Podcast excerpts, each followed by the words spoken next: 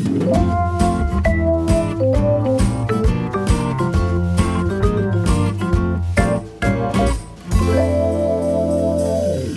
ist der Hochzeitspodcast mit den Wedding Bros Jakob J. Lübke und Julian Hügelmeier. Ja, Wahnsinn. Da sind wir schon wieder. Jetzt ist es mittlerweile November und ich glaube, das, was wir hier tun, machen wir irgendwie schon, äh, wie auch immer wir es tun, schon knapp ein halbes Jahr. Der Wedding Bros Podcast endlich endlich mal wieder, Jürgen, ich äh, weiß nicht, wie es dir geht, ich kann das immer kaum abwarten. Und äh, was ich so schön finde, ist, wir haben ja unser besonderes Eingangsritual, dass bevor es losgeht, wir uns immer noch den anfänglich vorgehubten Jingle auf der Melodika im Schlafzimmer nachts um fünf eingejodelt, äh, dass wir uns den anhören, bevor es losgeht. Und ich äh, weiß es, äh, mir geht es auf jeden Fall sehr so, ich bin dann immer sofort in Stimmung. Ich weiß, es ist wieder Wedding Bros Time. Das heißt, ich sehe auch vor allen Dingen meinen Lieblings-Hochzeitsbrody wieder. Ladies and Gentlemen, endlich ist er wieder da, der Umzugshelfer meines Vertrauens. Äh, Julian, dass du Fitnessstudio Pumper König bist, wusste ich auch noch nicht. Das heißt, mir ist völlig klar, dass sich der Lockdown jetzt ganz besonders hart trifft. Ich hoffe, dass ich dir hier mit dieser Wedding Bros Podcast Folge zumindest einen Lichtblick am Horizont geben kann. Herzlich willkommen. Wow, das war ein langer Satz, lieber Jakob. Ich freue mich natürlich auch, dich endlich wiederzusehen. Ein Monat ist rum und wir senden auch aus dem Lockdown natürlich weiter. Ihr könnt euch auf uns verlassen. Eigentlich müssten wir täglich kommen, haben wir gerade schon gesagt, um euch hier durch diese schwere Zeit ein bisschen durchzuziehen. Ähm, wir machen weiter das Einzige, was wir können, nämlich die Leute unterhalten. Labern und labern, genau. Julia, ich habe das, das heute mal. Ja, vielleicht darf ich äh, auch noch mein Intro zu Ende sprechen, lieber Jakob. Ähm, das wäre ganz nett. Ähm, also ich habe es heute mal so gemacht wie du sonst. Ich habe mich nicht vorbereitet, ähm, aber ich äh, begrüße natürlich auch dich, den Sklaventreiber meines Vertrauens, äh, Umzugsleiter meines Vertrauens, äh, lieber Jakob. Es ist schön, dich zu sehen. Ich finde das immer ganz spannend, weil seitdem wir diesen Podcast haben, äh, wir kriegen ja wahnsinnig viel Feedback äh, dafür, sowohl von Kollegen als auch von unseren Brautpaaren. Dafür schon mal vielen, vielen Dank. Mich jo. fragen die Leute, egal wo ich hinkomme, immer ständig, wie geht's denn eigentlich Jakob? wo ist denn Jakob? Und die, also die Leute glauben auch wirklich, wir haben privat Kontakt miteinander. Ne? Ja, so, wir können das, das, Geheimnis ja mal lüften. Wir, wir, kommunizieren ja eigentlich nur noch über unsere Anwälte. Richtig. Und sehen uns nur einmal im Monat, äh, wenn wir dann, weil wir vertraglich an Spotify gebunden sind, hier unseren Podcast aufzeichnen. Ja, aber ist unsere Anwältin eigentlich unsere Social Media Dame, die uns hier immer so fröhlich durchtreibt mit, wir brauchen jetzt wieder das und auch oh, habt ihr dazu noch Material? ja, Laura Hoth, ich, ich habe gehört, die wurde auch getestet jetzt. Ja, nicht schwanger. Negativ. Ein Glück. Ein Glück, also, dass wir das richtig gestellt haben. Sie hat kein Corona. Im Vergleich zu uns beiden Corona-Nasen, die, äh, ich glaube, wir schließen uns gemeinsam vier Wochen ein, mein Lieber. Ich habe schon überlegt, äh, ich wollte gerne die Nintendo 64 von meinen Eltern mal hier hinholen, aber ich glaube, mein kleiner Bruder erschlägt mich. Ja, also wir haben auf jeden Fall unsere Kontakte zu mindestens 75 Prozent äh, schon reduziert, ganz klar. Und äh, gehen später da auch, glaube ich, noch mal ein bisschen näher drauf ein. Aber wir haben uns überlegt, wir holen jetzt unsere Gäste erstmal ein bisschen mit rein. Wir haben jetzt sechs reguläre Folgen aufgenommen, ein halbes Jahr plus Pilotfolge. Ähm, heute Folge sieben, also unseres Podcasts. Wie macht ihr Musiker das normalerweise, wenn der kreative Output mal nicht so da ist? Ganz einfach, man macht ein Best-of-Album. Da muss Richtig. man nichts Neues bringen. Und äh, genau so haben wir uns das heute auch gedacht. Ähm, wir machen einfach ein kleines Wedding Bros Best-of. Wir äh, lassen das erste halbe Jahr Revue passieren und haben heute, weil es angebracht ist in dieser Zeit und wir unsere Kontakte natürlich reduziert haben, schon vorsorglich keinen Gast eingeladen. Richtig. uns enttäuschen. Dafür aber eine Handvoll Gewürzspekulatius. Und zwar 600 Gramm.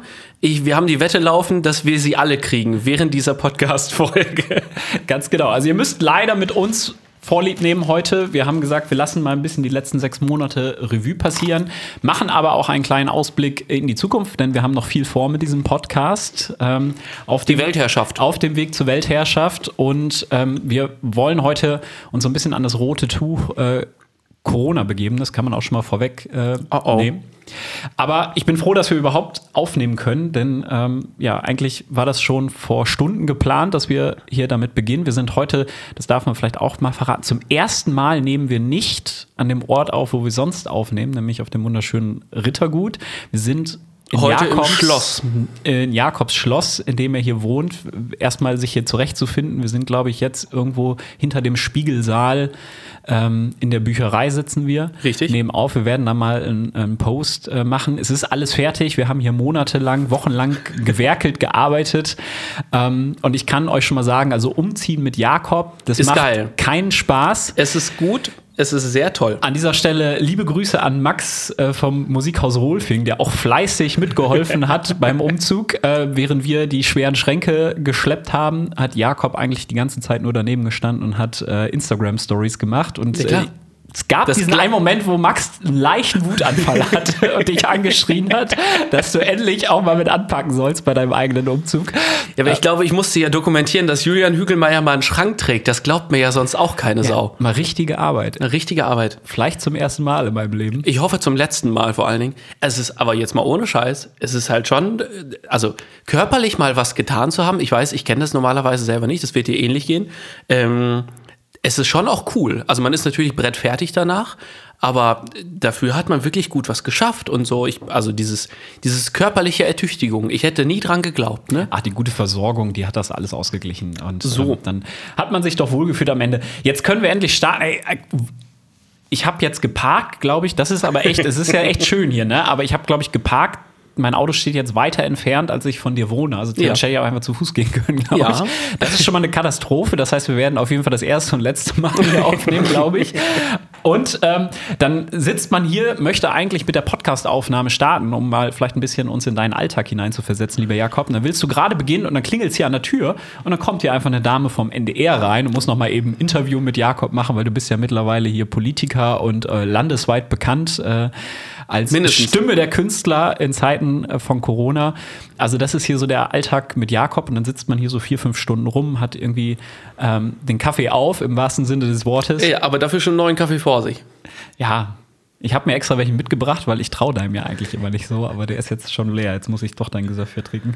Du hast, ich möchte es nur kurz betonen, für alle, die diesen Podcast gerade hören. Julian Hügelmeier in seiner unglaublichen Unverschämtheit bringt erstens seinen selbstgemachten Kaffee mit, weil er meinem Kaffee nicht traut. Dann möchte er doch auf einmal einen Kaffee von mir, weil er seinen Kaffee dann ausgetrunken hat. Und dann füllt er seinen Kaffee in der wunderschönsten Tasse in seine scheiß Thermoskanne und säuft die jetzt aus seiner Thermoskanne. Also, Damit es warm bleibt. eine- es ist nicht immer einfach, Jakob, gerade Ja. in diesen Zeiten. Du bist ein toller Gastnehmer, wollte ich schon immer mal sagen. Richtig, gefällt mir klasse. Ich habe dich auch lieb. Lass uns mal ähm, zum, zum eigentlichen Thema des heutigen Tages ähm, übergehen, würde ich sagen. Wir haben uns so ein bisschen davor gescheut in den letzten Podcast-Folgen. Aufmerksamen Hörern ist es vielleicht und Hörerinnen ist es vielleicht nicht entgangen, dass wir versucht haben, so wenig wie möglich auf das Thema äh, Corona, was natürlich auch in der Hochzeitsbranche Wir müssen hier gendermäßig korrekt bleiben. Corona und Corinna. Ach so, Corinna, ja, okay, Corinna und Corona. Ähm, wir haben versucht, es auszublenden, ähm, so gut es geht, weil wir eben gesagt haben, wir sind ein Unterhaltungspodcast und äh, Hochzeitsfeiern ist auch in Zeiten von Corona und Corinna möglich, muss man ganz klar sagen. Da werden wir vielleicht gleich auch noch ein bisschen drüber sprechen. Zumal egal was man gesagt hat, man hatte immer das Gefühl, okay, morgen ist es sowieso nicht mehr aktuell, weil sich halt auch ständig was geändert hat. Ähm, wir mussten ja erstmal irgendwie damit leben lernen und irgendwie gucken, was hat das für Auswirkungen. Ähm, das war in diesem Jahr, glaube ich, das Problem. Deswegen haben wir uns da immer sehr bedeckt gehalten. Und ich glaube, dann haben wir uns heute auch den denkbar besten wie auch schlechtesten Tag ausgesucht, denn heute ist äh, der 29. Oktober. Wir sind natürlich kurz vor Monatsende, das heißt, wir müssen halt irgendwann endlich auch mal drehen. Äh, gestern äh, wurde der erneute Lockdown verkündet. Und ich glaube, vielleicht ist es so ein bisschen so, wie wenn man jetzt gerade fest und flauschig hört und man hört die Folgen aus März und man denkt sich, ha, da haben wir alle noch drüber gelacht und jetzt gucken wir uns alle ein bisschen um. Ähm, ich bin sehr, sehr gespannt, wie unsere philosophischen, äh, intellektuell höchst wertvollen Ergüsse der nächsten äh, paar Minuten auf jeden Fall aussehen, auch zu der Thematik. Ähm, in der Hoffnung, dass natürlich Sonntag ansatzweise davon noch irgendwas Aktuelles. Wir entschuldigen uns sonst vorträglich. Genau, am 1. November kommt der Podcast ja raus zu Beginn des Monats. Ich hoffe, dass es nicht so viele Ergüsse hier gleich gibt, Jakob, aber Alter. Lass uns einfach mal ähm, äh, starten. Wir haben uns nämlich überlegt, es ist vielleicht wirklich ein ganz guter Zeitpunkt, weil man kann, glaube ich, sagen, die Hochzeitssaison 2020, eine Saison, die es so noch nie gegeben hat, ist spätestens jetzt auch, glaube ich, beendet. Das kann man schon so sagen. Ja, der Drops ist gelutscht. Trotzdem ähm, gucken wir ganz positiv in die Zukunft. Auch da werden wir gleich drüber sprechen, weil wir ziemlich sicher sind, dass die Saison 21 anders sein wird, ja. anders werden wird. Du meinst ähm, 2121? Genau, wir ja. sind keine Propheten, aber wir versuchen auch einen kleinen Ausblick zu machen, wollen euch heute aber vielleicht auch einfach mal ganz offen, ähm, wir lassen die Hosen runter. Du machst das ja eigentlich schon seit Wochen im Netz.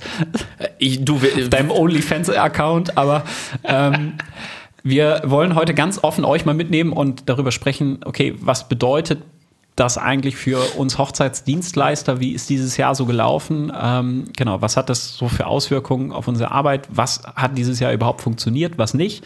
Ähm, und versuchen euch da mal so ein bisschen ähm, mit abzuholen. Und wollen wir ganz am Anfang starten? Also ich glaube, so richtig. Ja, ich möchte kurz ja. eine Anekdote erzählen. Ja. Thema Hose runter.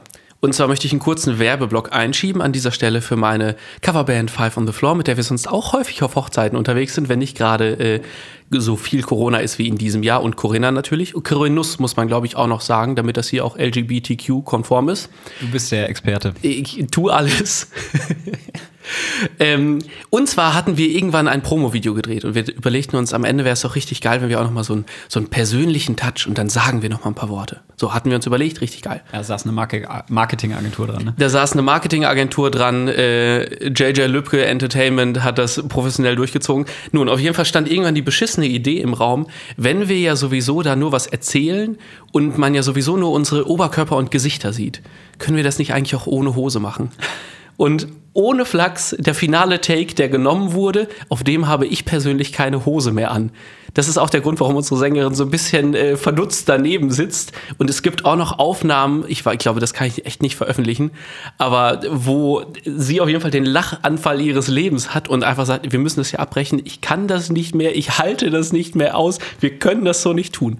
Ja, wir Thema, gucken uns das Material mal an, schaut auf unserer Instagram-Seite Wedding Bros Podcast vorbei, aber das war ähm, doch ein schöner Einstieg. Ähm, Corona. Los ging es im März 2020, glaube ich, äh, schon ein bisschen eher, dass das Thema aufkam, aber ich glaube, man war lange sehr naiv unterwegs. Also jo. zumindest kann ich das so von mir sagen, ähm, dass wir lange geglaubt haben, ähm, das wird uns nicht betreffen. Also mhm. man, man hat ja wirklich geglaubt, das zieht so an einem vorbei.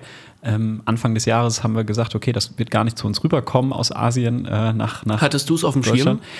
Ja, so ein bisschen. Ne? Es war ja schon so ein bisschen was immer in den Medien, da gibt es was in China und so. Und ähm, ja, aber so solche ja, Pandemien, aber zumindest so wie ein Virus oder verschiedene Krankheiten, das hat es ja immer mal gegeben äh, in den letzten Jahren, aber nie halt in dem Ausmaß. Und deswegen glaube ich, hat man das nicht so wirklich wahrgenommen. Das erste Mal, wo man so gesagt hat, ach krass, war glaube ich so schon auch im Februar noch, wo dann die ersten großen Messen abgesagt mhm. wurden. Ja. Und das war schon, war schon heftig, weil man das natürlich in der Veranstaltungsbranche auch ähm, mitgekriegt hat.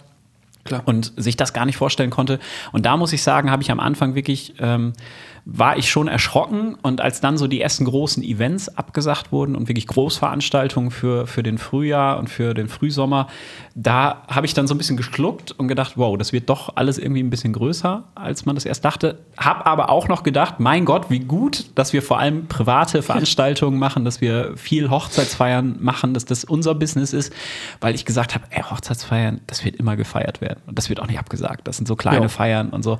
Und das haben wir wirklich lange geglaubt, muss man wirklich sagen. Haben wir beide auch in Gesprächen immer wieder. Also ich weiß, ja. ich selber war, als, als ich die erste, als die erste Veranstaltung abgesagt wurde, war ich selber noch mit Terminen in London und drei Tage später hätte ich gespielt auf einem, einem mittelgroßen Ball, ich glaube 300, 400 Leute. Das wurde dann abgesagt und ich war so ein bisschen, okay, Altersstruktur der Leute, da kann man vielleicht, ne, das ist vielleicht besondere Zielgruppe, vielleicht muss man da besonders aufpassen. Dachte nun gut, dann, dann wird das dann irgendwie sein und dann ist irgendwie am Tag davor, äh, vor der Veranstaltung, ist mir noch eine andere Veranstaltung reingebucht worden. Ergo, ich habe an dem 14. März, der glaube ich da irgendwie kurz vor oder ja. ne, Anfangs Anfangstag, offizieller Anfangstag war, habe ich selber auch noch gespielt. Ja. Und ich weiß aber, es war auch schon komisch, auch hinter der Bühne und irgendwie und die Leute, da ja. waren die Tische schon mit größerem Abstand. Auf der Bühne hieß es auch schon, wir sollen ein bisschen aufpassen. Aber ey, ich habe ja auch gesagt, ganz ehrlich, das, das dauert jetzt hier irgendwie einen Monat. Wenn wir im Mai wieder laufen, ja. dann bin ich ja entspannt. So, dann ist es für jetzt gerade ein bisschen nervig, aber Mai wäre ja cool, wenn es wieder geht. Ja, ja also ich habe gerade noch mal in den Kalender geguckt. Also am, 17, am 7. März hatte ich eine Hochzeit, da war es fast überhaupt gar kein Thema. Mhm. Da kann man auch mal sehen, wie schnell das ging. Und dann war am 14. März eine Hochzeit, ähm, wo das beim Empfang total Thema war. Und ich glaube, das war das Wochenende, wo auch die Clubs schon zu hatten. Aber jo. zum Beispiel andere Veranstaltungslocations, Säle, Gastronomien, wo Hochzeiten noch stattfinden, eben noch offen hatten. Mhm. Und man irgendwie die ganze Zeit drüber gesprochen hat beim Empfang und es schon Thema war, aber nachts dann irgendwie auf der Party ganz normale Hochzeit, da ja. hat dann irgendwie keiner mehr drüber nachgedacht. Und dann hätte ich am 21. März, eine Woche drauf, eine große Hochzeit gehabt ähm, mit weit über 150 Personen, mhm. eine Zelthochzeit tatsächlich, wo auch relativ viel aufgebaut wurde. Und da ist dann tatsächlich erst am Mittwoch in der Woche ist dann, glaube ich, die Entscheidung gekommen. Ähm, die Hochzeit wird nicht stattfinden, es wird alles dicht gemacht. Ähm, und das war schon ein Schock, muss man sagen. Mhm. Und für dieses Brautpaar, also die Zelte, das stand alles, man muss sich das wirklich vorstellen, da war alles aufgebaut, auch so Gastronomen, das ist ja auch mit diesen, ähm, ja, jetzt kürzlich getroffenen Inzidenzwerten und diesen Ampeln, die da für Hochzeiten jo. auch äh, und private Feierlichkeiten eingeführt wurden, Riesenproblem, was, was, was irgendwie die Politik auch überhaupt nicht versteht, dass eben gerade so Lebensmittel bestellt werden müssen für, für Feierlichkeiten, dass so eine Torte über mehrere Tage oder verschiedenen Böden irgendwie angefertigt werden. Ähm, das ist dann alles fertig. Du kannst sowas nicht von heute auf morgen eigentlich absagen, ohne dass da ein Riesenschaden entsteht. Jo. Und dann war man erstmal geschockt. Aber selbst da, glaube ich, habe ich wirklich noch so gedacht, ja gut, zum Glück trifft uns das jetzt am Anfang mhm. der Saison. Das soll jetzt mal so ein, zwei, drei Monate so sein. Und jo. dann im Sommer, wenn es richtig losgeht, äh, mit der Hochzeitssaison, dann äh, werden wir schon wieder arbeiten dürfen. Mhm. Und ich glaube, da haben wir dann relativ schnell dann doch auch festgestellt, dass wir da ähm, ja ein bisschen, äh, bisschen verfehlt mhm. ähm, auf jeden Fall waren von unserer Einstellung. Ne? Ich glaube, die erste Hochzeit begleitet habe ich dann wieder im Mai. Das war eine Trauung mit 20 Personen. Mhm. Das war dann wieder rechtens äh, draußen, eine freie Trauung. Ein Brautpaar, die das teilen wollten. Oma und Opa waren nicht dabei. Da weiß ich aber, dass die hinterher im Auto ähm, vorbeigekommen sind und aus dem Auto rausgeguckt haben, weil die mhm. unbedingt die Enkelin im Brautkleid sehen wollten. Verständlich. Nicht entgehen lassen wollten, und, aber die sind nicht ausgestiegen, was ich in dem Moment dann eigentlich auch eine ganz, also war total schön irgendwie, aber natürlich notgedrungen, eine Notlösung. Im, Im Juni waren dann die ersten kleinen Feierlichkeiten wieder. Und dann haben sich die Bundesländer, glaube ich, langsam vorgetastet. Ja, und zwar unterschiedlich langsam. Ja, das ist ein ganz, ganz großes Problem gewesen in diesem Jahr. Das muss man einfach so sagen. Klar, keiner wusste, was für Einflüsse hat das auf das Infektionsgeschehen, wenn wir jetzt wieder Feierlichkeiten zulassen. Manche Bundesländer sind da sehr vorangegangen. Im Juli ähm, war es dann so, dass im NRW 150 mhm. Personen wieder ähm, erlaubt wurden ohne für private Veranstaltungen, private Veranstaltungen, ohne Abstände und genau, genau, ohne irgendwelche Auflagen, außer ja klar Desinfektionsspender mhm. am Buffet. Ähm, die Kellner mussten Masken tragen. Gut, das sind Dinge, da hat man sich zu dem Zeitpunkt längst dran gewöhnt gehabt. Das war auch ja, nichts, was irgendwie einen Einfluss auf die Feierlichkeiten gelassen hat. Viele andere ähm, Bundesländer waren auch deutlich weiter. Niedersachsen, äh, das Bundesland, aus dem wir jetzt kommen, jo. unverständlicherweise unfassbar vorsichtig, was diesen Punkt anging, bis zuletzt. Erst im Oktober, als die Zahlen wieder angestiegen sind, hat dann äh, ja, unsere Landesregierung auch nachgezogen auf 100 Personen. Ja. Das hätten wir tatsächlich ein paar Wochen und Monate eher gebraucht. Wir hätten es gebraucht, also und selbst es zu wissen, das eher, wer hätte ja auch schon ganz viel gemacht. Ja. Denn so waren wir halt auf einmal im Oktober da und dann, äh, ne, mir sind dann natürlich Ende August oder Ende September auch noch Veranstaltungen für Oktober abgesagt worden, die gesagt haben, ja, mit unseren 80, 90 Mann kriegen wir das hier irgendwie schwer hin. So, und dann bist du auf einmal, ne, und ich selber dachte dann auch, ja, was willst du denn jetzt machen? Kannst ja auch so richtig viel nicht zu sagen, weil ich ja selber auch davon ausgegangen bin. Und dann hieß es auf einmal mit 1. Oktober oder irgendwie sowas, ja, geht jetzt wieder mit 100. Ja. Und, also das generell dieses Thema Planbarkeit, die überhaupt nicht gegeben war, war jo. ein Riesenproblem, muss man sagen. Auch ein Stück weit verständlich, weil ich verstehe natürlich auch äh, die Politiker, die letztendlich auch nichts falsch machen wollen und es dann teilweise auch nicht besser wussten. Ja. Man muss aber auch sagen, dass man im Sommer zum Beispiel in NRW ähm, gesehen hat, dass solche privaten Feierlichkeiten sehr gut durchführbar sind, ohne dass sie wirklich ein großes, ähm, einen großen Einfluss auf das Infektionsgeschehen haben.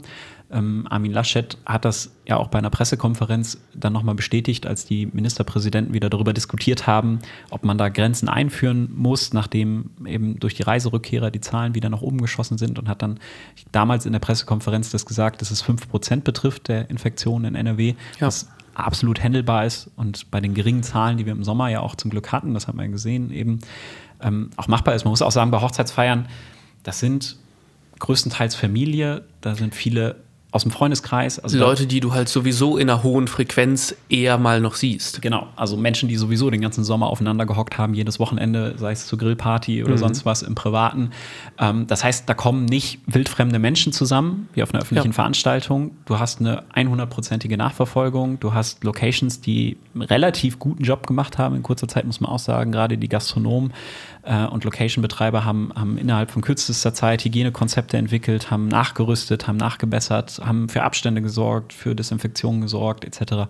Lüftungsanlagen äh, wurden teilweise angeschafft oder oh. äh, gewartet. Da wurde ganz viel gemacht und ähm, trotzdem darfst du ja nicht vergessen, also gerade das sind ja sowieso die Leute, die mit diesen, äh, die so einen Begriff Hygienekonzept schon mal gehört haben die genau wissen, ne, da müssen wir sonst grundsätzlich auch immer schon drauf achten. Also das ist natürlich für die dann immer noch eine Umstellung, aber eigentlich müssen sie Maßnahmen, die sie schon ungefähr kennen, primär anpassen, anstatt sie völlig neu zu erfinden. Ja. Aber ich finde, man kann daraus ziehen, dass das, was viele Hochzeitsdienstleister ja mitbekommen haben, eigentlich oder gelernt haben in diesem Jahr, ist, wir können auch in Zeiten von Corona gerade auch in, den wärmere, in der wärmeren Jahreszeit Hochzeitsfeiern durchführen. Das ist machbar. Ähm, und ich glaube, das ist auch, also meine persönliche Meinung, muss man jetzt dazu sagen, ich bin kein Virologe, aber ich glaube, das ist das, worauf es ankommt in der nächsten Zeit und auch in den nächsten Jahren, weil ich glaube, wir werden das Thema nicht so schnell loswerden, sondern es geht darum, irgendwie, wie können wir damit leben und wie können mhm. wir auch Spaß und Freude ähm, teilen. Und ich weiß nicht, wie es dir geht. Ich habe auch viele Bekannte, die nicht aus der Branche kommen mhm. und die mir auch gesagt haben, hey, es geht jetzt hier auch um, um ähm, ja, darum, dass, dass Menschen daran sterben, dass dieses Virus wirklich schwierige und schwere Folgen hat, was, glaube ich, niemand bestreitet. Natürlich. Ähm, ja, sind denn Hochzeiten wirklich so ein großes Thema? Aber ich glaube, jeder, der aus der Branche kommt und der sich mit Brautpaaren beschäftigt, das ist ein einmaliges, für viele Menschen ein einmaliges Lebensereignis, auf ähm, das sich viele Jahre lang freuen, darauf hinfiebern, lange daran planen, mit ganz viel Mühe. Da hängen unglaubliche Emotionen dran und das hat Total. man, glaube ich, auch in diesem Sommer spüren dürfen bei den Hochzeitspaaren, die ja durchgehalten haben, die ihre Planung mhm. durchgezogen haben, dafür auch meiner Meinung nach belohnt worden sind, weil wir haben ganz, ganz tolle und noch intensivere Hochzeitsfeiern dieses Jahr Auf begleitet, mit noch mehr Emotionen. Die Partys, die wir hatten, waren wahnsinnig mhm. teilweise. Mhm. Also man hat natürlich auch gemerkt, die Leute wollten einfach mal wieder ja. äh, feiern.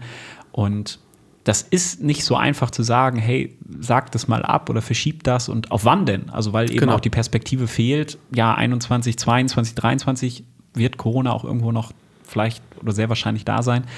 Ähm, und so muss man irgendwo da auch Wege finden, was stattfinden zu lassen. Und ich finde da insbesondere, weiß nicht, wie du das siehst, das, was in den Medien teilweise in den letzten Wochen so kursiert ist, die bösen Hochzeiten, die bösen Hochzeiten, hatte ich da immer das Gefühl zu ja. lesen, ist halt nicht das, was viele Dienstleister wahrgenommen haben. Also ich persönlich kenne hunderte von Hochzeitsdienstleistern in meinem Bekanntenkreis. Wir selber haben dann am Ende noch relativ viele Hochzeitsfeiern dieses Jahr begleiten können, vor allem in den Monaten Juli bis Oktober. Mhm. Ähm, hatten nicht einmal einen Fall, wo irgendwie, klar ist das jetzt eine statistisch irgendwie nicht belastbar, aber ähm, es gibt ja Julian auch offizielle Zahlen Virologe. Vom, vom RKI, die belegen, ähm, dass die, die, die Hauptansteckungsherde eben nicht in der Gastronomie und auch nicht auf privaten Feiern sind, so wie es oft in den Zeitungen halt ähm, dargestellt wurde. Klar, wenn da ein Fall aufkommt, da müssen wir auch nicht drüber diskutieren, dann ja. trifft es oft viele Menschen, dann infizieren sich auch schnell viele. Ich glaube aber gerade durch diese Nachverfolgung, die halt da ist und diese Nachverfolgbarkeit, die in der Regel da ist, nicht natürlich nicht, wenn in Hamburg, äh, wie in Hamm irgendwie 300 Leute Hochzeit feiern an mehreren Tagen ohne Gästeliste, ja. dann wird es natürlich schwierig. Und da muss man ganz klar sagen, da gibt es eben schwarze Schafe, die uns und der Branche da echt wehgetan haben. Ja. Also diese Nachrichten, das waren waren wirklich harte Schläge für uns und natürlich schreiben die Zeitungen nur über die Fälle, wo was passiert ja. und nicht über die Hunderten von Hochzeiten, die stattfinden, wo eben nichts ist äh, und auch andere Veranstaltungen, die ja äh, teilweise im Sommer auch wieder stattgefunden haben. Genau. Also und ich finde, das ist halt was, was, was schön wäre, zumindest mal in einer, in einer realistischen Ebene auch gemeinsam diskutieren zu können. Denn das, was mir sehr, sehr doll auffällt, ist, dass, dass diese ganze Gesprächskultur, diese ganze Diskussionskultur darüber schon gar kaum noch da ist. Ich finde, du kannst halt kaum noch sagen, so, ja, übrigens, Hochzeiten sind doch nicht so schlimm. Dann kommt wieder irgendwer um die Ecke und sagt, aber guck mal, in Hamm sind doch fünf Millionen Menschen und so weiter. Ja. Und das ist halt schade.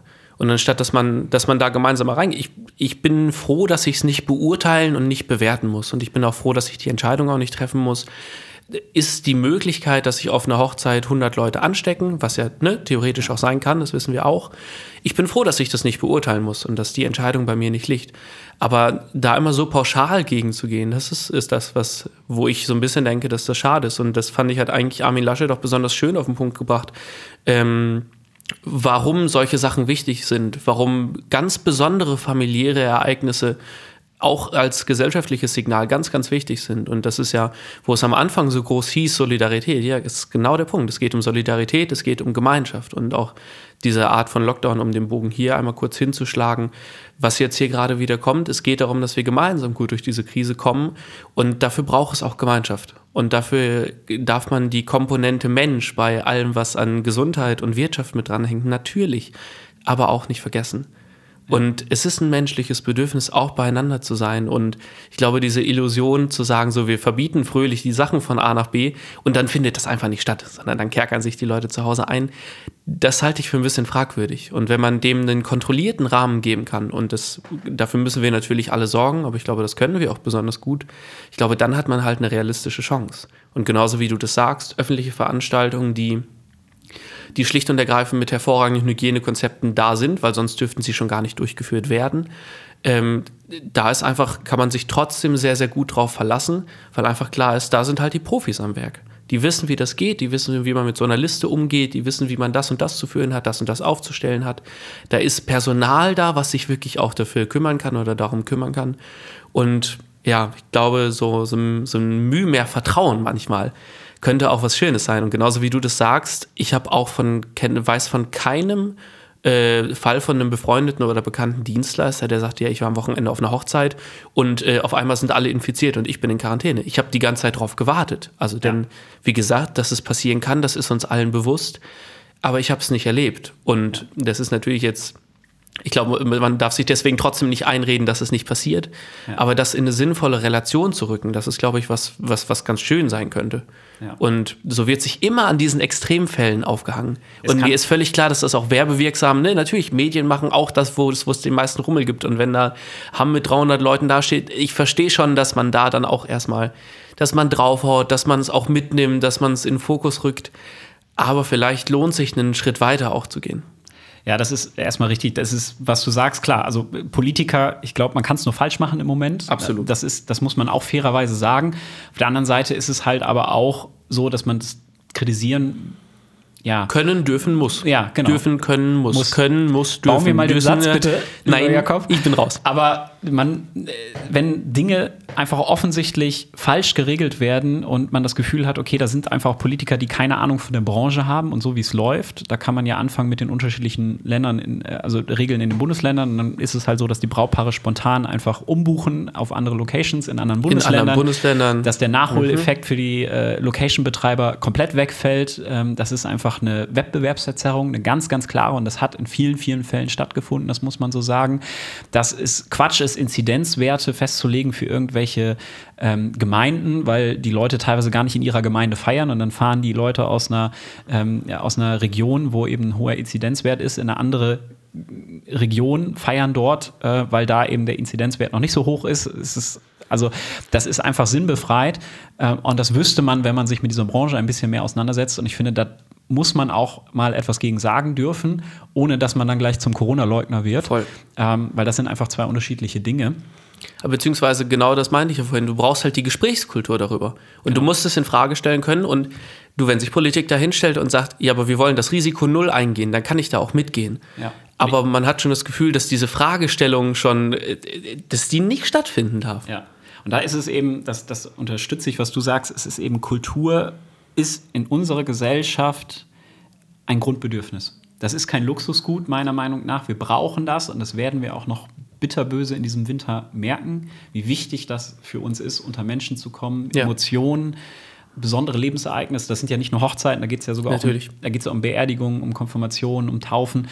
Ähm, die zu teilen, mit Menschen zu teilen, Emotionen zu teilen, das ist etwas, was man nicht auf Dauer verbieten kann. Und umso mehr sich abzeichnet, okay, Corona ist nichts, was jetzt demnächst irgendwann weg sein wird, auch wenn ein Impfstoff irgendwann kommt. Da bin ich überzeugt, und das ist ja nicht nur, dass ich das bin, sondern eben auch ähm, führende Virologen da auf mich hören ähm, Ja, und das Sie auf genauso sehen. Genau, klar. Ich habe nur darauf gewartet, dass er irgendwann kommt. Also, ähm, dass man einfach einen Weg finden muss, wie können wir auf Dauer ähm, sowohl mit Corona leben, als auch weiterhin eben solche Events und, und, und besondere Lebensereignisse stattfinden lassen zu können.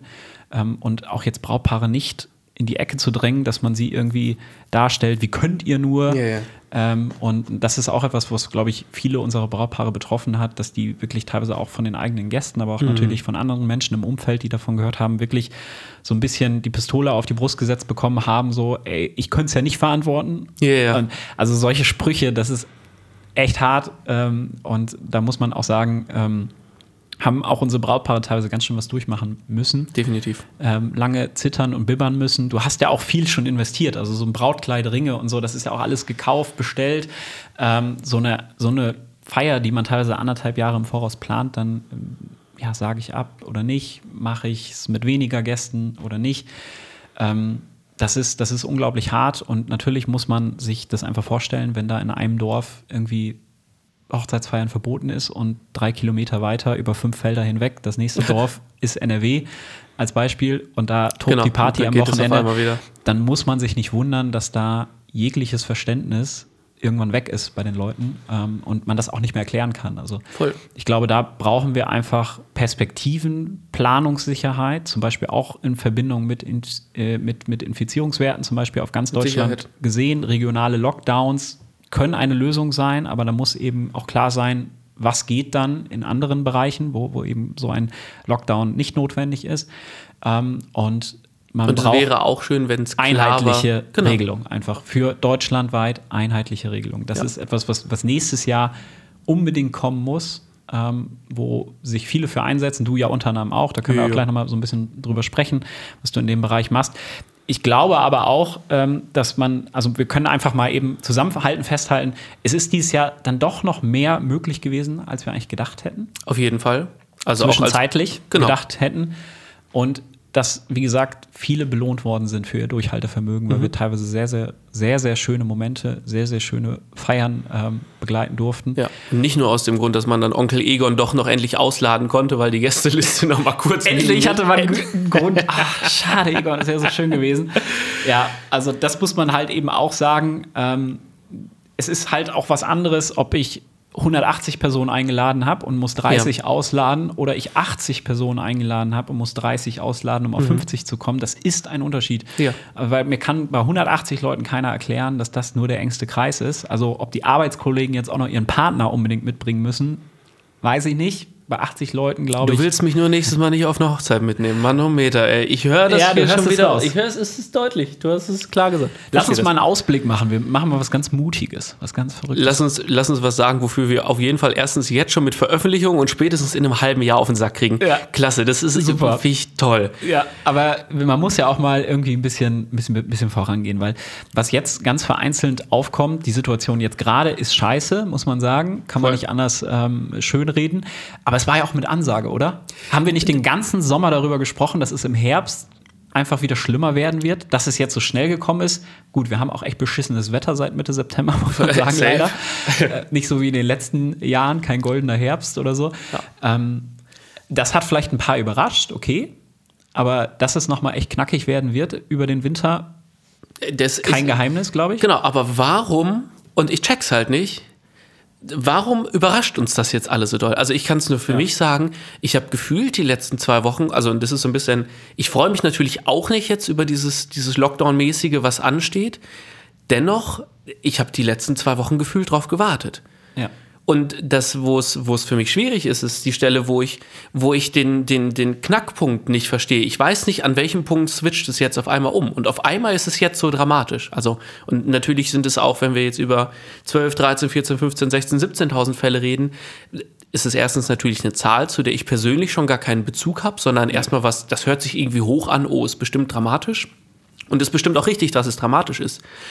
Aber hätte es nicht schöner sein können, wenn wir A gewusst hätten schon, guck mal, wenn wir ab, ab 15.000 Fällen, keine Ahnung, hat möglich, könnte irgendwer festgelegt haben, ab da müssen wir nochmal richtig ernsthaft gucken und ab da ist sowas wie eine Art Lockdown, wäre das wieder in Frage oder wäre das auf einmal wichtig, dann glaube ich, hätte man auch eine viel größere Akzeptanz. Und auch wenn wir jetzt, wenn genau klar gewesen wäre, das und das sind die Mechanismen, wie wir da jetzt gegengehen, also dir geht es da so wie mir. Wir haben jetzt ab, äh, ab dem ersten, nee, ab dem zweiten äh, alles an Veranstaltungen, an Gastronomie eingeschränkt.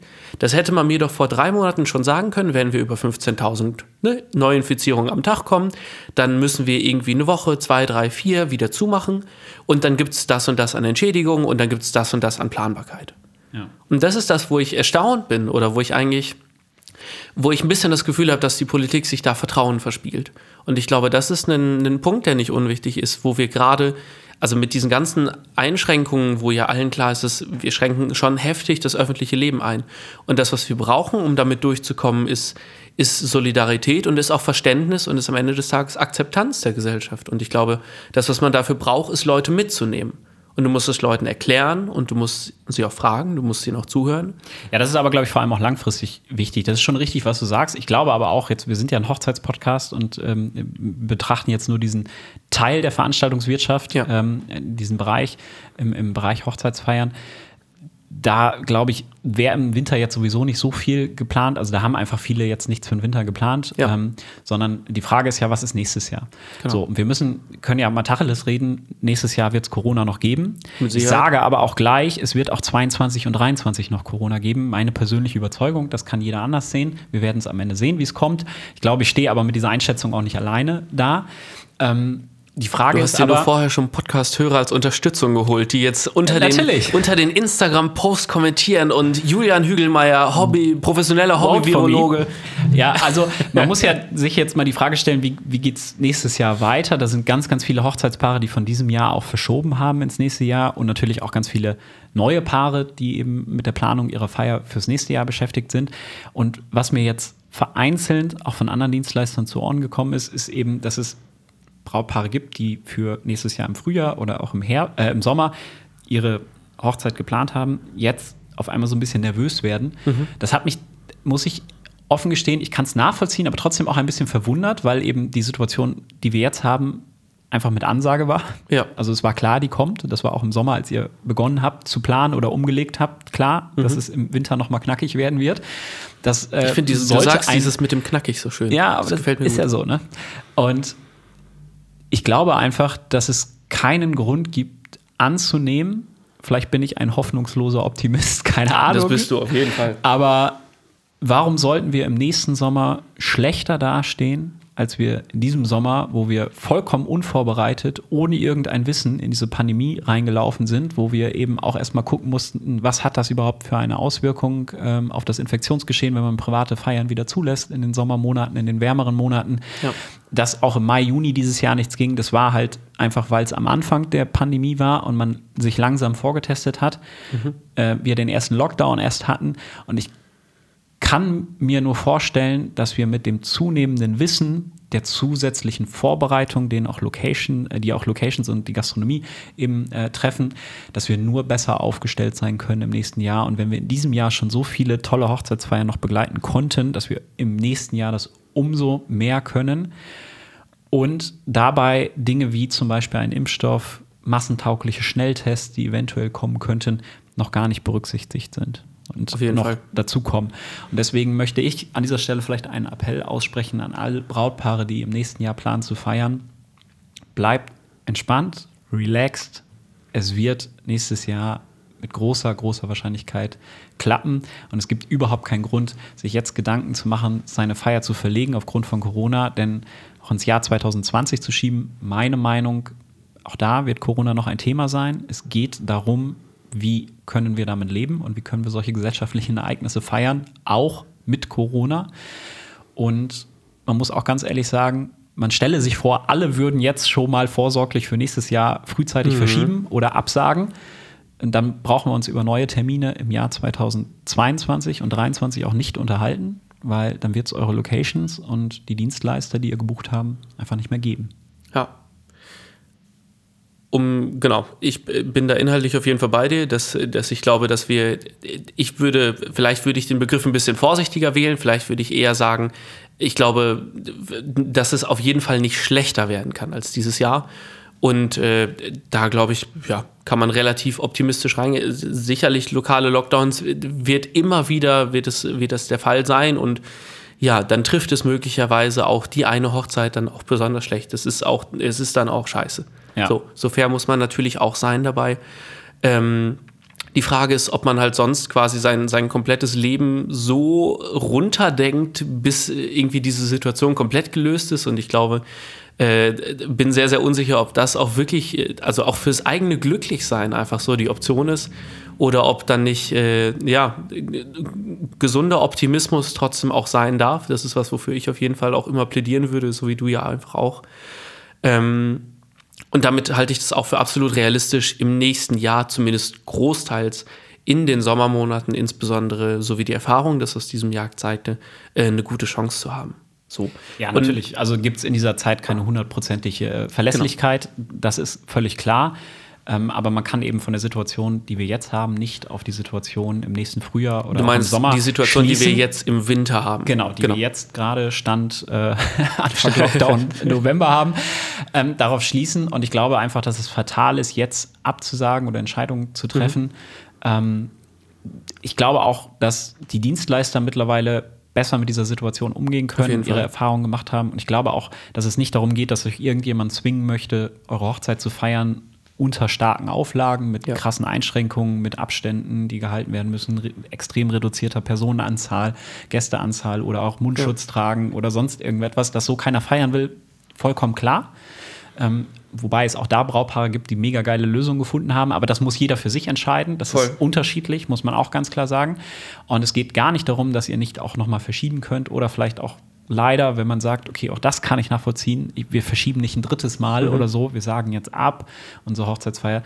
Nur ich glaube, dass das einfach jetzt noch nicht der Zeitpunkt ist, sondern dass man da eben mit etwas ähm, ja, näher zum Termin eben gucken muss, wie ist die Situation im Einzelnen und ich glaube, dass man da teilweise das Todesurteil, wir können ja darüber sprechen, was der Lockdown oder die Corona-Situation in diesem Jahr für die Dienstleister schon bedeutet hat, aber das kann das Todesurteil, das endgültige Todesurteil für viele Dienstleister bedeuten.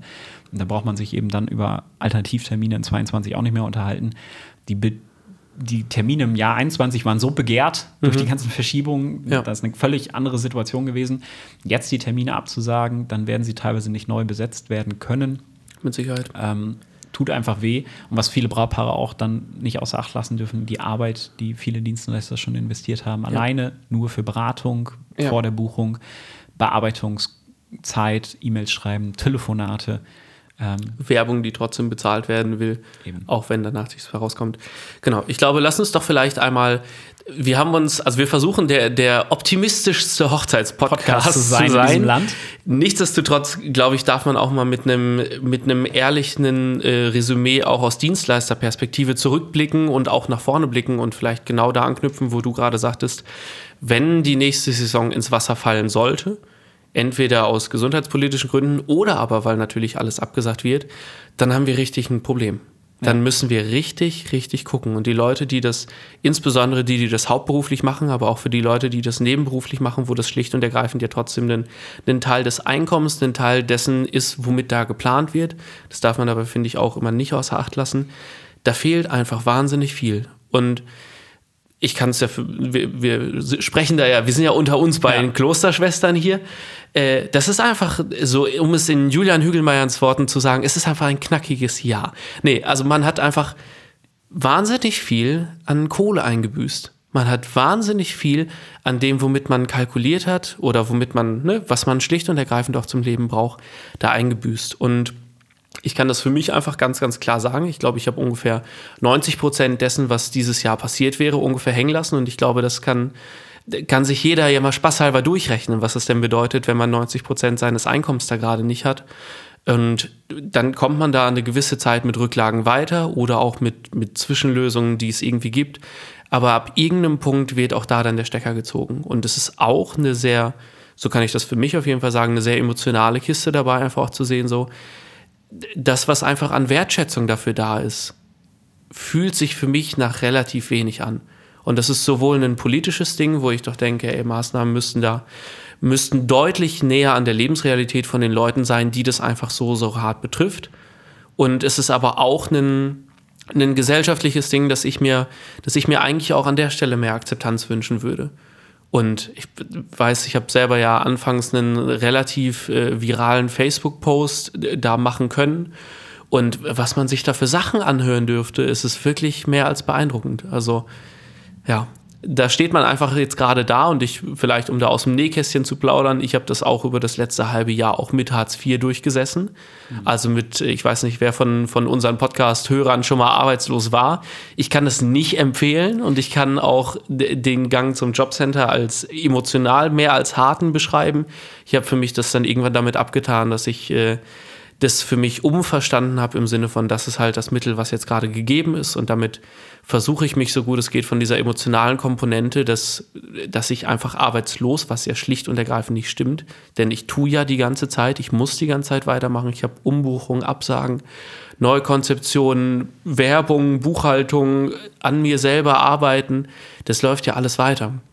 Und da habe ich mich sehr, sehr schwer getan mit eine lange Zeit. Und habe das jetzt quasi so über ja, über die Saison irgendwie durchgesessen. Ähm, trotzdem ist es was, was, was so die, die Wertschätzung für den eigenen Beruf, für das, was man da tut, auch den Wert, und ich finde, das hast du vorhin eigentlich sehr, sehr schön gesagt, den Wert, den es auch für uns als Gesellschaft hat, Menschen zusammenzubringen. Denn ich glaube, das ist das, was, was, was wir beiden natürlich auch auf Netzwerkebene, mäßiger Ebene auch gut können, aber vor allen Dingen, was schlicht unser Beruf ist. Wir bieten Menschen eine Plattform zusammen zu sein und können das so gestalten, wie, wie, ja, wie, wie unsere Kunden oder ja, wie, wie das gewünscht ist. Und Emotionen das ist, erzeugen. Ja. Ja, da ich, also ich muss sagen, du gehst ja die gesamte Zeit jetzt, das ganze Jahr über, wer das bei dir persönlich so ein bisschen verfolgt, du, du setzt dich ja unglaublich ein, auch gegenüber der Politik und hast ähm, angefangen mit einem, einem Facebook-Post, der viral gegangen ist. Damit hat ja, glaube ich, alles begonnen. Genau. Und dann äh, ist ja noch viel, viel mehr gefolgt, können wir auch noch mal drauf eingehen gleich ähm, da unglaublich viel erreicht und bist wahnsinnig offen mit deiner persönlichen Situation, wovor ich riesen Respekt habe ähm, und auch was du damit schon erreicht hast. Jetzt werden sich die Leute vielleicht wundern, warum wir uns hier gar nicht gegenseitig anfahren, aber muss ich tatsächlich mal was Positives sagen. Ähm, das, das ist äh, beeindruckend. Ich glaube, man kann sagen, das hat so zwei, zwei Perspektiven, die einfach ähm, uns sehr getroffen haben in diesem Jahr, wenn man das einfach mal so offen sagen möchte. Das ist zum einen, wir haben das, was wir lieben, zu mhm. unserem Beruf gemacht. Und ich glaube, da spreche ich für, für uns, aber viele andere Dienstleister. Keine Ahnung, wir haben auch studiert, wir haben entsprechende Ausbildung, wir könnten auch den klassischen 9-to-5-Job machen mit einer super Work-Life-Balance und irgendwie 36-Stunden-Woche und super ähm, einem entsprechenden Gehalt und könnten auch das Gleiche oder ähnlich gut verdienen mit wesentlich weniger Aufwand, weil das muss man auch mal sagen, wir lieben das, was wir tun, aber unser Job ist halt einfach auch beschissene Arbeitszeiten. Ähm, nicht unbedingt, also eigentlich immer mit Stress verbunden. Also mhm. wir stehen unter Dauerstrom. Das ist, glaube ich, auch was, was viele und wir auch gemerkt haben in dieser ersten ja. Lockdown-Phase und auch in dieser zweiten Lockdown-Phase jetzt merken werden, wie sehr unserem Körper mhm. diese Pause und unserem Geist ja. diese Pause tatsächlich gut getan hat, weil wir einfach Workaholics waren. Also eine 80-Stunden-Woche ist ja, normal. Ja. ich auf dem müden Montagmorgen. Genau. Und ähm, da ist zum einen ist so das finanzielle Einkommen echt krass eingeschränkt gewesen und weggebrochen. Mhm. Ähm, zum anderen aber auch diese, diese Droge, nämlich das, was wir tun, mhm. was wir lieben und was wir auch irgendwo ein Stück weit brauchen, was uns immer angetrieben hat, das zu tun, ist einfach weggebrochen und auch wirklich dieses, ja, dass das fehlt. Also das kann man einfach mal so sagen. Ähm, das hat auch, das nimmt einen auch einfach psychisch, nimmt einem das Voll. einfach auch ein Stück weit mit. Ähm, und was, was mich ganz krass irgendwie getroffen hat, waren einfach diese wahnsinnig vielen Telefonate, die man mhm. geführt hat. Diese stundenlangen teilweise Telefonate und Gespräche mit den Brautpaaren, die natürlich auch verzweifelt waren. Ähm, Safe. Wie viele weinende Brautpaare ich am Telefon hatte dieses Jahr und wie oft ich da wirklich mitgeweint habe, gefühlt, das belastet einen so sehr. Und ich mhm. habe irgendwann wirklich gedacht, ich will eigentlich gar nicht mehr ans Telefon gehen, Boah. wenn ich ganz ehrlich bin. Jo aber ich muss und natürlich, ne, so, aber weil du genau wusstest, was jetzt wieder auf dich zukommt und ähm, diese Machtlosigkeit auch, dieses Unverständnis gewisser Regelungen, die dann kamen ähm, und dieses Gefühl, da eigentlich ja nichts machen zu können, mhm. ähm, das hat einen auch unglaublich belastet, ähm, muss man ganz klar sagen. Und du kennst mich, ich tue mich immer so ein bisschen schwer daran, mich zu beschweren. Ich bin jemand, ja. keine Ahnung, das ist mein, mein, mein Wesen. Ich möchte nicht meckern und ähm, ich versuche immer irgendwie, weiß nicht, Wege zu finden, keine Ahnung. Und auch ich glaube, in diesem Jahr haben wir Dinge gemacht, die wir sonst nicht gemacht haben. Wir haben relativ schnell darauf reagiert. Ich habe versucht, irgendwie neue Wege zu finden. Ich habe natürlich auch Hilfen, die es gab, die, das weißt du selber, mhm. Tropfen aus dem heißen Stein waren. Natürlich Klar. nimmt man die mit. Aber ähm, ich versuche auch immer, also ich bin die letzten Wochen Kellnern gegangen wieder. Back to the Roots habe ich früher mal gemacht. Ähm, ja. So, weil ich einfach nicht der Typ bin, der dann sagt, so ich bleibe jetzt zu Hause sitzen und, und äh, ja, ist alles scheiße und kann man nichts ja. machen, sondern ich versuche dann immer irgendwie Wege zu finden. Aber man muss ganz ehrlich sagen, man war auch ein paar Mal irgendwie kurz davor an so einem Punkt, wo man sagte, irgendwie, es geht nicht weiter. So, also ich weiß nicht wie. Ja. Weil man, weil man, ähm, weil einem das gar nicht nur finanziell, sondern eben auch einfach psychisch belastet hat. Voll. Und ich muss sagen, ein Gedanke, der, der für mich immer wieder da war, war, ähm, was werde, also ich meine, ne, wir sind beide alleine, wir sind beide entspannt, wir haben beide keine Kinder, wir haben beide kein Haus. So. Ja. Und ich habe aber gedacht, verdammte Scheiße. Du hast keine ich, Kinder? Ich habe keine, ich weiß. Bist du dir ganz sicher? Ich dachte, wir hätten gemeinsam. Nun, ich wollte gerade zu was Ernsthaftem kommen. Ja, Entschuldigung. Ohne Scheiß, wenn du diese Situation, also ich möchte in dieser Situation, ich bin dankbar, dass ich in, jetzt gerade 2020 nicht in dieser Situation bin. Ja. Und das ist eine Frage, die für mich grundsätzlich das, was ich beruflich tue, schon nochmal aufmacht. Ja. Einfach dann zu überlegen, so, ey, wenn ich in der Verantwortung für wen anders da jetzt gerade bin, keine Ahnung, ne, wenn man, wenn der Partner irgendwie noch mitverdient oder so, dann, dann geht es ja wenigstens noch, aber stell dir halt vor, du bist halt Alleinverdiener. Ja oder Kind ist gerade frisch geschlüpft oder du hast jetzt gerade im Februar noch ein Haus gekauft oder irgend so ein Ding. Ja. Und dann hängst du halt da und das ist. Und da gibt es Dienstleister-Kollegen, die ja genau das haben. Auch, Exakt, absolut. Absolut. Ja, also ich glaube, an dem Punkt war jeder aus unserer Branche in diesem Jahr schon einmal, dass man wirklich ernsthaft sich mal hingesetzt hat und darüber nachgedacht hat, tue ich mir das überhaupt noch mhm. weiter an? Ähm, oder ja, keine Ahnung, nutze ich jetzt nicht einfach mein Netzwerk und die Ausbildung, die ich habe, auf die ich zurückgreifen kann und mache einfach was anderes. Und davon kenne ich auch genug Leute. Ich kenne Leute, die sind jetzt gerade, die sind jetzt gerade wieder auf dem Bau. Ich kenne Leute, die sind jetzt gerade als Maurer unterwegs. Ich kenne verschiedenste Leute, lustigerweise, die, die äh, gerade in der Altenpflege wieder sind. Und also ich bin total dafür, dass wenn man da eine Lösung für sich finden kann, die für einen für die Zeit auch ne, zwischenzeitlich oder wie auch immer in Ordnung ist, unterstütze ich das total. Ich würde es an, an keiner Stelle würde ich das schlecht finden. Ähm, dennoch ist es doch krass, dass so eine, dass das überhaupt sein können muss. Also dass das wirklich jetzt gerade in einer Situation, wo doch klar ist, ey, das was was wir beruflich tun, ist doch jetzt einfach mal so eingeschränkt, dass dass man auf einmal zu solchen Mitteln da greifen muss. Ja. Und gerade wenn man natürlich dann irgendwie so andere Balanceakte sieht, ich meine, wir sind natürlich da irgendwie selbstständig unterwegs. Was ich von Firmen weiß, wo die Angestellten einfach gerade zu Hause sind auf Kurzarbeitergeld und ey, das ist immer noch kacke, wenn da, wenn da Hausfrau, Kind etc. pp dranhängt, ähm, dann ist auch das wirklich auch wenig Geld. Aber äh, kann ich genau sagen, wie hoch Null Einkommen ist. Das ist. Und dann denkst du dir, ey, in welchem Verhältnis steht denn jetzt das? Und da siehst du die Leute, die halt genauso wie wir äh, da jetzt einfach erstmal bis möglicherweise ja Ende 21 auch nicht tun werden. Ja. Und dann ist es doch, ja. Also das, das, sind aber die Kontroversen, die wir auch diesen Sommer sehr häufig geführt haben, Jakob, wo wir auch teilweise, ja. kann man einfach so sagen, auf verschiedene Ansichten sind. Ähm, es gibt ja diese eine Ansicht, okay, ähm, da hast du dich ja eben auch sehr für eingesetzt. Es gibt ja Hilfen, die teilweise sehr, sehr ungleich verteilt ja. oder einfach nicht angemessen ähm, sind. Und das ist, glaube ich, der Hauptkritikpunkt, den du vor allem hast. Absolut. Okay, wenn man was macht, dann muss man es richtig machen und genau. man muss es zumindest fair verteilen. Ja. Ähm, ich war ja immer so jemand, der sehr dafür plädiert hat, ähm, obwohl äh, es mich ja genauso betrifft, gesagt habe immer, ey, es gibt kein Land, in dem man Corona so gut mitmachen kann wie Deutschland, glaube ich, weil, weil Hilfen, also in anderen Ländern gibt es das Wort nicht, da, da gibt es gar nichts. Ja. Äh, und ich immer gesagt habe, okay, in Deutschland wird nie jemand verhungern müssen. Mhm. Ähm, da, das ist ein extremes Privileg, was wir hier haben. Absolut. Ähm, und, und bin jetzt nicht jemand, der irgendwie sich dann in so einem, so, einem, so einem Moment dann hinsetzt und sagt, ja, ich warte jetzt einfach, bis was kommt und bis mir jemand hilft, sondern ich gucke erstmal, wie kann ich mir selber helfen äh, und was kann ich machen. Aber ähm, dass das natürlich nicht die, die Dauerlösung ist, ist, ist auch klar. Und, Mhm. und ähm, dass du natürlich auch da gute Argumente hast und, und sagst, okay, da muss, muss eine gewisse Gerechtigkeit herrschen. Da, das ist ein Riesenthema, was man aufmachen kann. Du natürlich. kannst halt sagen, okay, ein Selbstständiger zahlt genauso Steuern, wie ein Arbeitnehmer seine Lohnsteuer Natürlich. zahlt. Ähm, der Arbeitnehmer kriegt, ähm, kriegt äh, entsprechendes äh, Kurzarbeitergeld. Warum kriegt der selbstständig nichts? Da kann man dann auf der anderen Seite hingehen und sagen, okay, das ist aber auch das Risiko, was man hat, wenn man selbstständig ist. Damit muss man leben. Dafür hat man andere Privilegien, kann entsprechendes Geld verdienen, wenn es gut läuft. Ähm, Klar. und auch das kann man ja sagen, die Veranstaltungsbranche lief in den letzten Jahren halt vor Corona auch bombastisch, Absolut. muss man auch sagen. Wir hatten Ja. einfach auch fette Jahre. Ja. Ähm, so, da, da kann man lange drüber streiten, aber ich glaube, man kann festhalten, das, was da kommt, ähm, das ist teilweise nicht richtig bemessen und es ist falsch verteilt. Ähm, Absolut. Und da Und hast du dich sehr eingesetzt. Vielleicht Genau. können wir da mal einen kleinen, kleinen Schwenk drüber machen. Du hast im, im Sommer deinen ganzen Frust über die Ämter und über die Regelungen, die wir in diesem Land hatten, ähm, rausgelassen in einem ähm, sehr, sehr ehrlichen und sehr, sehr offenen Facebook-Video, was dann sehr oft geklickt wurde.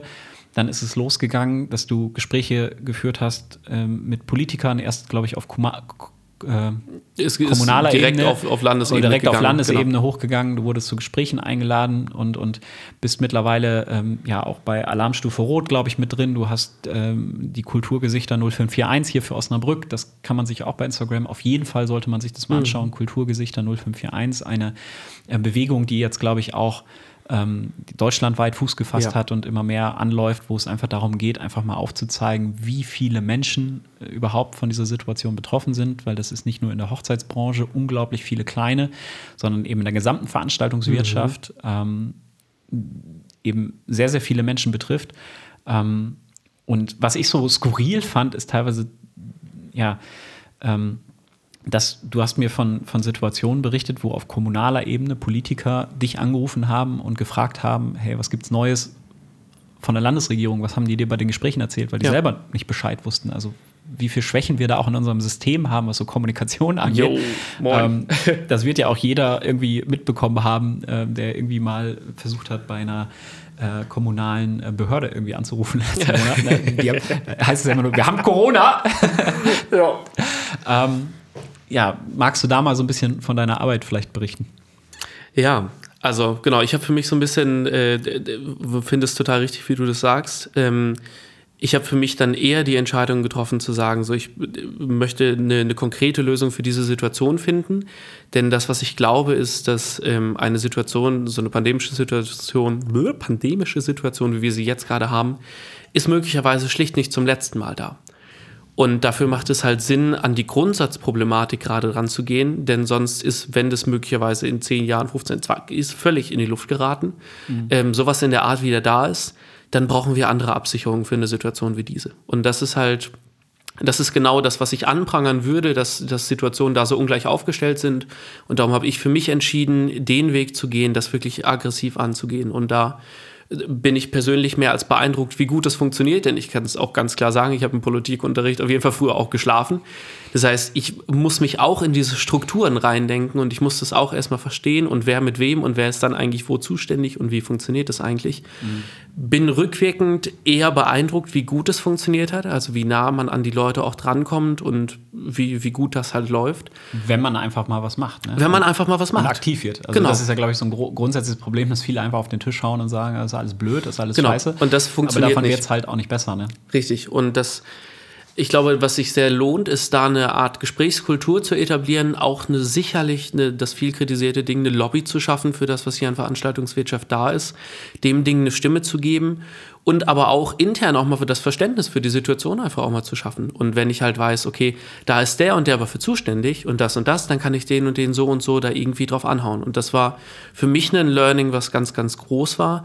Ich glaube, ähm, bin, bin sehr, sehr froh, also persönlich bin ich auch dankbar darum. Ich weiß, es ist auch für mich äh, quasi eine Art, mit dieser Pandemie umzugehen. Ich suche mir das, was für, was ich halt draus machen kann. Also das ist so mein, mein Part, den ich hoffe, ein bisschen gut zu können. Und deswegen, äh, deswegen nehme ich mir das jetzt an und so. Vielleicht kann ich halbwegs gut diese Systeme verstehen, vielleicht kann ich halbwegs gut das überblicken ähm, und halt auch Leute zusammenbringen. Und genau das ist das, was wir jetzt gerade versuchen, auf verschiedensten Ebenen mit den Kulturgesichtern wirklich aufzuzeigen. Wie ist denn so die Wertschöpfungskette? Wer gehört alles dazu? Wen trifft das denn jetzt eigentlich? Um mal zu überlegen, wer ist denn, wer ist denn noch davon betroffen? Also so wenn ich beispielsweise an, an die ganzen 450 Euro Thekenkräfte denke, die jetzt halt nicht tun können, die jetzt auch im kompletten November wieder nicht tun dürfen, wo halt diese 450 Euro, die die da kriegen, schlicht und ergreifend halt der Lebensunterhalt ist. Das ist das, was die brauchen, um sich hier durch ihr Studium durchzukommen. Ja, so einen Nebenjob macht man nicht, weil man Langeweile hat, ne? sondern genau. weil man das zusätzliche Geld halt einfach braucht. Ja. Und ähm, ja, dann, ach, das geht noch so viel weiter. Der Fachkräftemangel, den wir ja. vorher auch schon hatten in vielen Bereichen, auch der Eventbranche ähm, und die Abwanderung, also auch wenn irgendwann mal wieder so etwas wie ein annähernder Normalzustand herrscht, ja. wird das ein Riesenthema sein, dass da Leute fehlen. Und ich kann das auch gut verstehen, dass dann in dieser, dieser, dieser fast so ein bisschen, ja, so, ja, Machtlosigkeit, man kann nichts tun, das mhm. irgendwie einfach gut tut, was zu machen. Und ich glaube, das hilft Voll. dir auch unglaublich, da einfach aktiv zu werden. Und äh, da kann man, kann man nur den Hut vorziehen. Ist wie für uns beide ja, also schlicht auch dieser Podcast. Wir arbeiten halt zumindest ein Stück weit wieder, so wie wir das halt tun, so wie wir das können, so wie uns ja. das Spaß macht und so. Weil wir halt einfach auch dran glauben, dass das alles wiederkommen wird ja. und auch klappen wird und dass, dass, dass einfach dieses Thema Veranstaltungen, Zusammenkommen, Menschen mhm. zusammenbringen, etwas gemeinsam erleben, ähm, dass das einfach nicht weggehen wird, sondern dass es wiederkommen wird, beziehungsweise dass es eigentlich auch gar nicht weg ist, sondern dass genau. man einfach das auch jetzt so gut es irgendwie vertretbar ist, auch im Hinblick auf den Schutz der Menschen, die wir schützen müssen. Natürlich. Dass das machbar sein muss und, und auch weiter umgesetzt werden muss. Und das ist das, was, was uns hält, in dieser Branche festzuhalten, weiterzumachen ja. ähm, und, und eben da auch weiter nach vorne zu schauen. Und ich glaube, ähm, auch wenn wir jetzt gerade in der wahrscheinlich beschissensten Situation gerade senden, ja.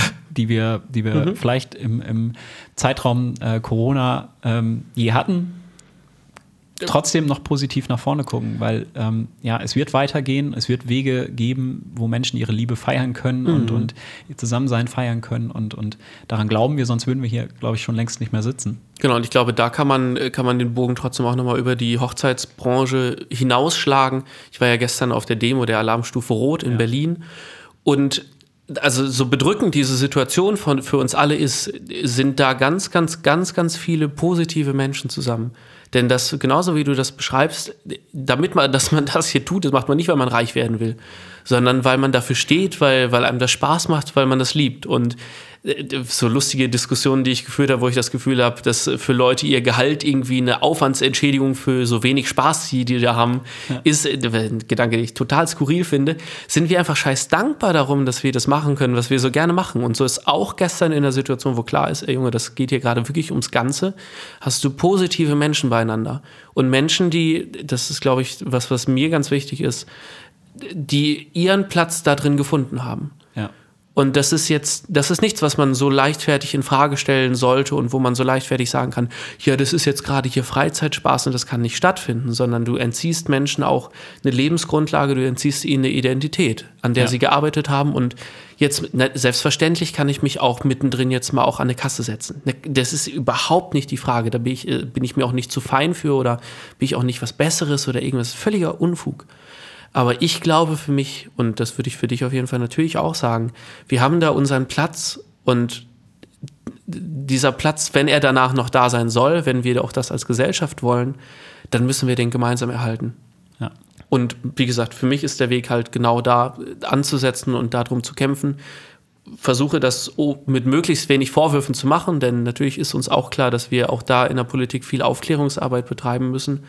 Ähm, und freue mich aber doch, dass, dass genau das aber funktioniert, dass man mit den Leuten auch an den Tisch gehen kann. Ich bin mehr als beeindruckt, was für Gespräche ich geführt habe mit Menschen, deren Namen ich erstmal googeln musste, natürlich, weil ich schlicht keine Ahnung habe. So. Ähm, aber das ist gut, dass es geht. Und ich glaube, das ist wichtig und es zeigt mir auch sehr deutlich, dass sich dieses, dieses Füreinander einsetzen, dass das auch was, was in dieser Situation ist, was ist, was ganz wichtig ist. Ja, und das ist auch vielleicht ein lieber Gruß an dieser Stelle an all die Dienstleister, die uns ja auch jo. hören aus dem Hochzeitsbereich, von denen wir das wissen und von denen wir immer viel Feedback bekommen. Ähm, vielleicht auch an euch gesendet. Ihr wisst es selber, wir haben in unserer Branche ganz spezielle Menschen. Das sind eigentlich mhm. alles wunderbare Menschen, die äh, eben nicht montags morgens mit schlechter Laune zur Arbeit fahren, sondern die das, was sie tun, gerne, äh, das gerne machen und, mhm. und ähm, das ohne ist, dass wir wem anders was gerne machen, aberkennen natürlich. Ja, das ist einfach etwas ganz Besonderes und in, in Zeiten außerhalb von Corona einfach was ganz Wundervolles, mhm. ähm, dass man, dass man das teilen darf und dass wir in dieser Branche arbeiten dürfen. Und ich kann auch vielleicht an dieser Stelle sagen, wir, wir müssen vielleicht auch einfach lernen, uns besser zu vernetzen. Wir brauchen einfach eine bessere Lobby. Wer sich das Video von dem äh, lieben Musiker Till Brönner bei Instagram anschauen möchte, ich kann es jedem nur empfehlen. Kaum jemand hat es geschafft, das in sechs Minuten so konkret auf den Punkt zu bringen, mhm. worum es geht für die Veranstaltungswirtschaft im Allgemeinen. Also auch jeder, der nicht aus der Branche kommt, sollte sich dieses Video einmal anschauen. Das ist ja auch viral gegangen. Ähm, ich kann nur sagen, bleibt wie ihr seid, bleibt positiv, ja. ähm, lasst euch nicht entmutigen, lasst uns gemeinsam auch unseren Kunden, den mhm. Brautpaaren ähm, zur Seite stehen, mit ihnen sprechen, lasst uns die Sorgen anhören, das ist ganz wichtig. Mhm. Ähm, sie zu informieren ähm, und, und einfach weiter daran festzuhalten, weil ganz ehrlich, wenn, wenn bei uns die Lichter ausgehen und dann, ja, ist das ein, ein Leben, was da überbleibt, wenn, wenn wir das nicht mehr teilen können, Kultur, Gemeinschaft, ja. Events, Zusammenkommen von Menschen, das ist eine Welt, die möchte ich mir nicht vorstellen. Nee, absolut. Und ich glaube, das, das lohnt sich ganz doll für uns jeden, auch sich das immer selber, immer wieder zu sagen. Das ist so was, wo ich gerade merke, zum Beispiel mit den Kulturgesichtern, dass das, es ist natürlich auch ein Element, das nach draußen zu tragen, aber es ist halt auch ein verdammt deutliches Zeichen nach innen. Dass wir uns füreinander einsetzen, dass wir miteinander dastehen. Und genauso wie du das sagst, ich glaube, es gibt kaum eine Branche, die auch so kundenfreundlich arbeitet. Ich weiß, wie mich das kaputt gemacht hat, auch mit Brautpaaren zu telefonieren, wo man halt merkt, ey, das nimmt die jetzt gerade emotional wahnsinnig mit. Natürlich. Klar, du bist ja 24-7 erreichbar. Ja, sicher. Das und dann sonst in anderen Branchen so, glaube ich, nicht unbedingt. Genau. Und so darf ich auf jeden Fall, glaube ich, ist es auch mit jedem Verständnis, mit dem wir auch unseren Brautpaaren gegenüber da sind, dürfen wir trotzdem ganz, ganz doll auch den Appell an alle Brautpaare richten wir sind uns sicher, es ist für euch wahnsinnig schwierig. Vielleicht lohnt sich der Blick weiter aber auch. Und ich habe ganz, ganz tolle Kunden. Ich habe beispielsweise mit zwei, drei Kunden schlicht und ergreifend meine Ausfallregelungen diskutiert, weil wir so eine tolle Beziehung haben. Und ich glaube, so nah beieinander zu sein, ist was ganz, ganz Wertvolles. Und so lohnt sich der Blick in beide Richtungen. Also auch, vielleicht darf man als Brautpaar auch mal sagen, hey, lieber Dienstleister, danke, dass ihr das hier so auf euch nehmt und wir wollen das auch gemeinsam mit euch hinkriegen. Ich glaube, dass wenn wir alle, und damit schließen wir, glaube ich, den ganz, ganz großen Bogen und auch diese Podcast-Folge, wenn wir alle diesen Gedanken als Gesellschaft mal ein bisschen weiter gehen würden, mal ein bisschen weiter nach links und rechts gucken, mal ein bisschen mehr Mut zu sprechen, wissen, wir machen das jetzt gemeinsam. An keiner Stelle ist hier irgendjemand gegen wen anders. Was ist das für ein Schwachsinn? Sondern wir machen das miteinander. Und ich glaube, wenn wir, wenn wir das als Hochzeitsbranche schon tun, als Dienstleister untereinander, als Brautpaare untereinander, dann ist das doch richtig geil. Und wenn wir aus dieser Szene heraus das in unseren Alltag mitnehmen, in das, was wir an Gesellschaft haben, an Mitmenschen, ich glaube, dann haben wir hier ganz, ganz viel gewonnen. Und ich glaube, das ist das, was wir brauchen. Persönlich glaube ich das ganz doll, um positiv und gut aus dieser Krise zu gehen. Ja, absolut. Das ist ein schönes Stichwort, äh, Schlusswort. Das hast du ähm, jetzt nochmal schön zusammengefasst.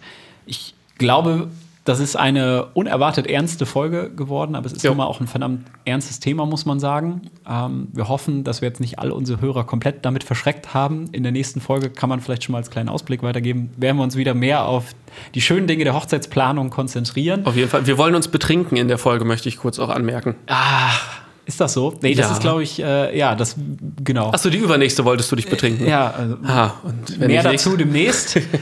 es bleibt spannend bei den Redding Bros. Ähm, wir hoffen, dass wir euch ein bisschen den Einblick geben konnten, ähm, wie sind die letzten Monate so für uns Hochzeitsdienstleister gewesen, was beschäftigt uns, was hat uns bewegt.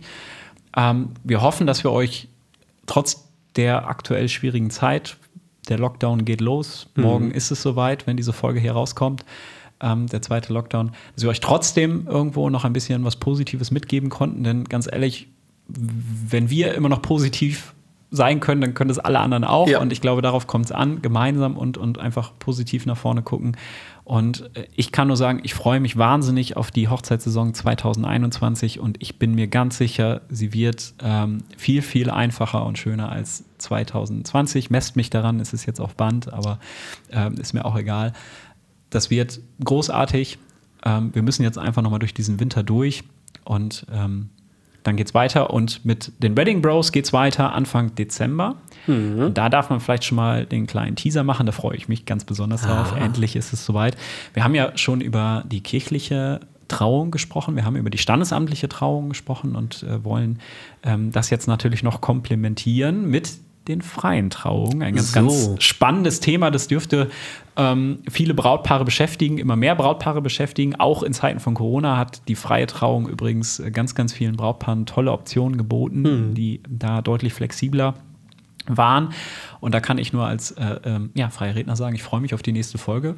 Freue mich, wenn du dann auch wieder dabei bist. Du, ebenso. Wir halten jetzt eine, einen Monat lang äh, Abstand und haben keinen Kontakt. Ne? Ich dachte, wir zwei spielen jetzt jeden Tag Nintendo.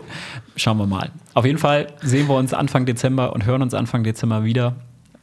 Es geht weiter. Die Wedding Bros sagen Ciao, guckt bei Instagram vorbei, habt eine gute Zeit, bleibt positiv.